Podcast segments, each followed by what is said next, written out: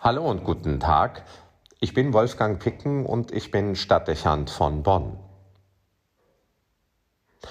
Wir setzen in der Bonner Münsterbasilika die diesjährige Fastenpredigtreihe fort. Amen, ich glaube, so heißt das Leitwort. In Zeiten der Verunsicherung und zunehmender theologischer Relativierung geht es um einen Denkanstoß und eine Vergewisserung es scheint bedeutsam zu sein, dass wir uns als Katholiken wieder klarer darüber werden, was die Grundlagen unseres Glaubens sind.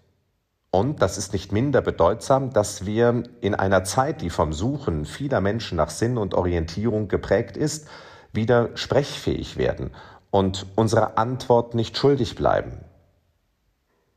Wir erleben gegenwärtig große existenzielle Krisen. Stichworte wie Corona-Pandemie, Umweltgefährdung und Ukraine-Krieg zwingen allen die Angst um die Existenz und die drängende Frage nach Lösungsansätzen auf. Auch erkennen viele, dass eine Politik und eine Gesellschaft, die sich ausschließlich am Pragmatischen oder an der Idee des Wachstums ausrichtet, Gefahr läuft, Frieden, Sicherheit und Überlebenschancen zu riskieren.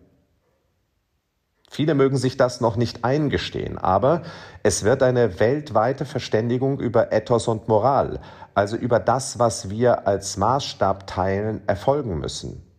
Wir haben neu zu klären, welche Idee vom Leben es braucht, um die Existenz von Welt und Menschheit zu sichern. Wir werden darüber nachdenken müssen, wie und mit welchen Instrumenten wir die Einhaltung unserer Werte prüfen und nötigenfalls verteidigen und sicherstellen? Was sind die soziale Idee und die Ökologie wert, wenn globale Wirtschaftssteuerung und Geldströme sie klug umgehen können? Was wird aus Freiheit und Frieden werden, wenn uns wie im Ukraine-Krieg und an vielen anderen Orten der Welt die Mittel fehlen, sie gegen Gewalt und Missbrauch zu schützen? Schließlich werden wir uns fragen müssen, wie wir die Grundlagen für die Idee von Freiheit, Gleichheit und Brüderlichkeit an die nächste Generation vermitteln können. Es ist nicht zu verantworten, dass wir Kinder und Jugendliche durch eine diffuse Bildungspolitik und eine kulturelle Trägheit in ein geistliches Niemandsland entlassen. Wie bildet sich das Gewissen? Welche Vor- und Leitbilder benötigt es? Diese Fragen klammert unsere Gesellschaft fast vollständig aus. Das macht für Manipulationen empfänglich, provoziert Fehleinschätzungen und Fehlverhalten und riskiert die Errungenschaften der Moderne perspektivisch auch unser Überleben. Damit wäre bereits Wichtiges über die Aktualität unseres Glaubens gesagt. Ich glaube an Jesus Christus. Das ist eine zeitlose Antwort auf die Suche des Menschen nach einem Vorbild und nach einem Weg, der von Schuld befreit und dem Menschen Leben garantiert. Für uns Menschen und zu unserem Heil ist er vom Himmel gekommen. Diese erklärenden Worte im großen Credo hören sich an wie eine Bezugnahme zu unserer aktuellen heillosen Situation. Sie sind der Appell in unserer Verzweiflung, auf die Worte Jesu zu hören und sich an ihnen auszurichten. Wir werden uns nicht selber erlösen, nicht selber befreien, auch keinen eigenen Weg finden, der uns ein Überleben ermöglicht. Weder in diesem Leben noch mit Blick auf ein jenseitiges Dasein. Dazu braucht es mehr, mehr als wozu wir Menschen in der Lage wären, nämlich Gottes Einsicht und Erkenntnis und sein Handeln. Also stellt das Glaubensbekenntnis fest, dass Jesus von Nazareth nicht einfach Mensch ist wie du und ich. Er ist Gottes eingeborener Sohn, aus dem Vater geboren, vor aller Zeit, Gott von Gott, Licht von Licht, wahrer Gott vom wahren Gott gezeugt, nicht geschaffen, eines Wesens mit dem Vater. Diesen Sätzen liegt die Erkenntnis zugrunde, dass die Verbindlichkeit des Handelns und der Worte Jesu verloren gehen. Sie werden relativ und beliebig, wenn wir ausblenden, dass Jesus Gottes Sohn ist. Hier wird die verheerende Wirkung deutlich, wenn theologisches Reden das Unerklärliche und Übermenschliche im Leben Jesu aus der Überlieferung herausfiltert und allein auf eine metaphorische Aussage reduziert. Keine Frage, vieles eignet sich wunderbar als Bild. Aber der Seewandel, die Brotvermehrung, die Erweckung des Lazarus, die Heilungen und Befreiungen sind und bleiben gleichwohl auch Wirklichkeiten. Für den, der in Jesus Gottes Sohn erkennt, kann das kein Problem darstellen. Wenn Christus die Schuld der Welt hinwegnehmen und den Tod überwinden soll, dürfte ein Gang über den See Genezareth eine vergleichsweise kleine Übung sein. Es sind eindringliche Zeichen, die unser Vertrauen in seine Allmacht und Weisheit begründen wollen.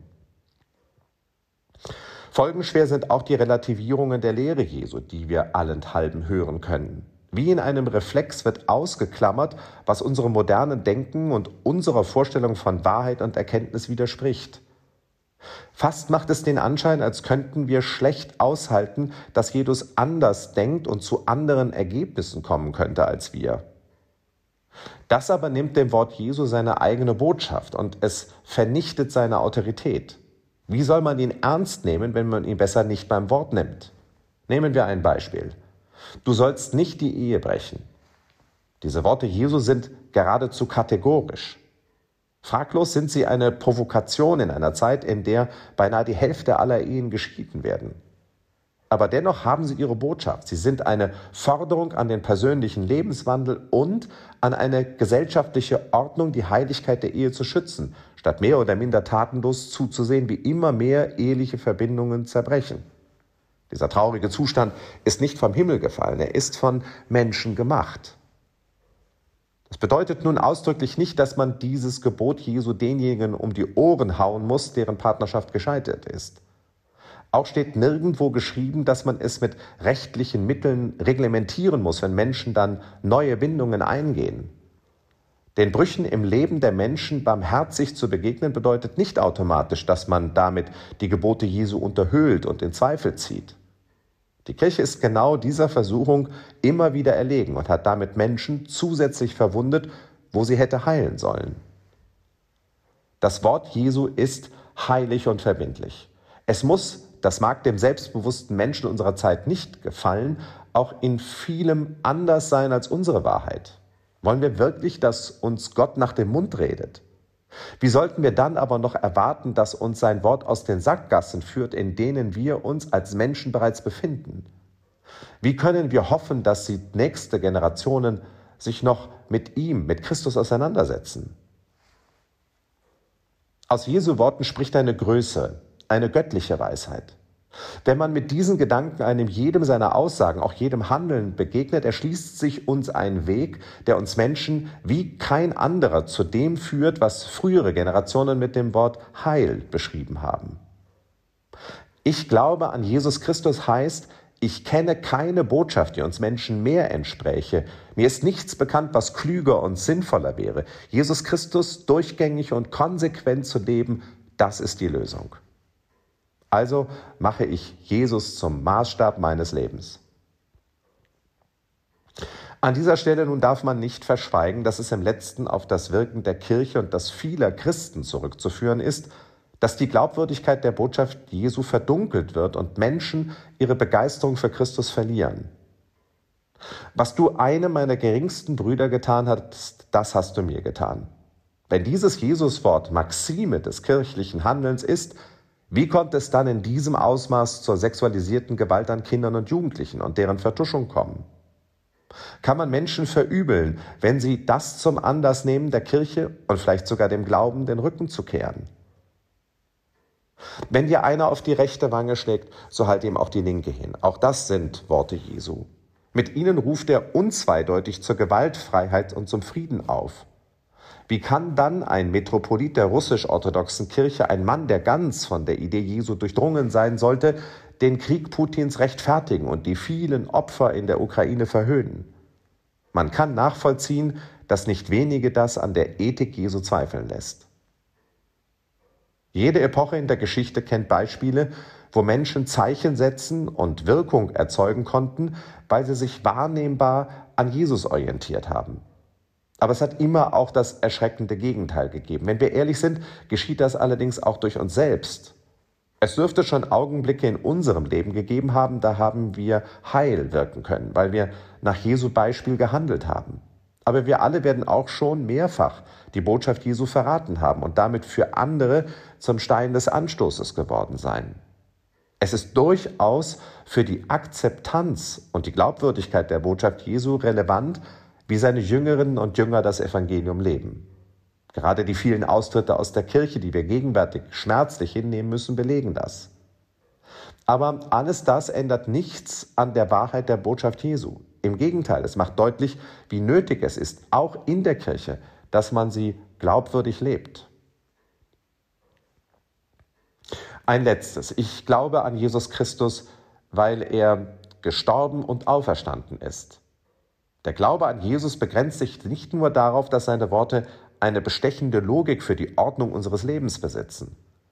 Ich glaube an ihn, weil er uns alle nachhaltig von Schuld und Vergänglichkeit befreit hat, indem er durch seinen Tod am Kreuz und durch seine Auferstehung allen Menschen die Perspektive eines neuen Lebens eröffnet hat. Wir können uns bemühen, nach Kräften in dieser Welt das Heil zu wirken. Mal wird es uns gelingen, mal werden wir scheitern, aber der ersehnte Zustand wird ausbleiben. Doch wir dürfen darauf vertrauen, dass Heil und Freiheit kommen werden. Ein neuer Himmel und eine neue Erde. Also finde ich in Christus nicht nur den sinnvollsten Weg für dieses Leben, sondern auch das beste denkbare Ziel, das andere Leben.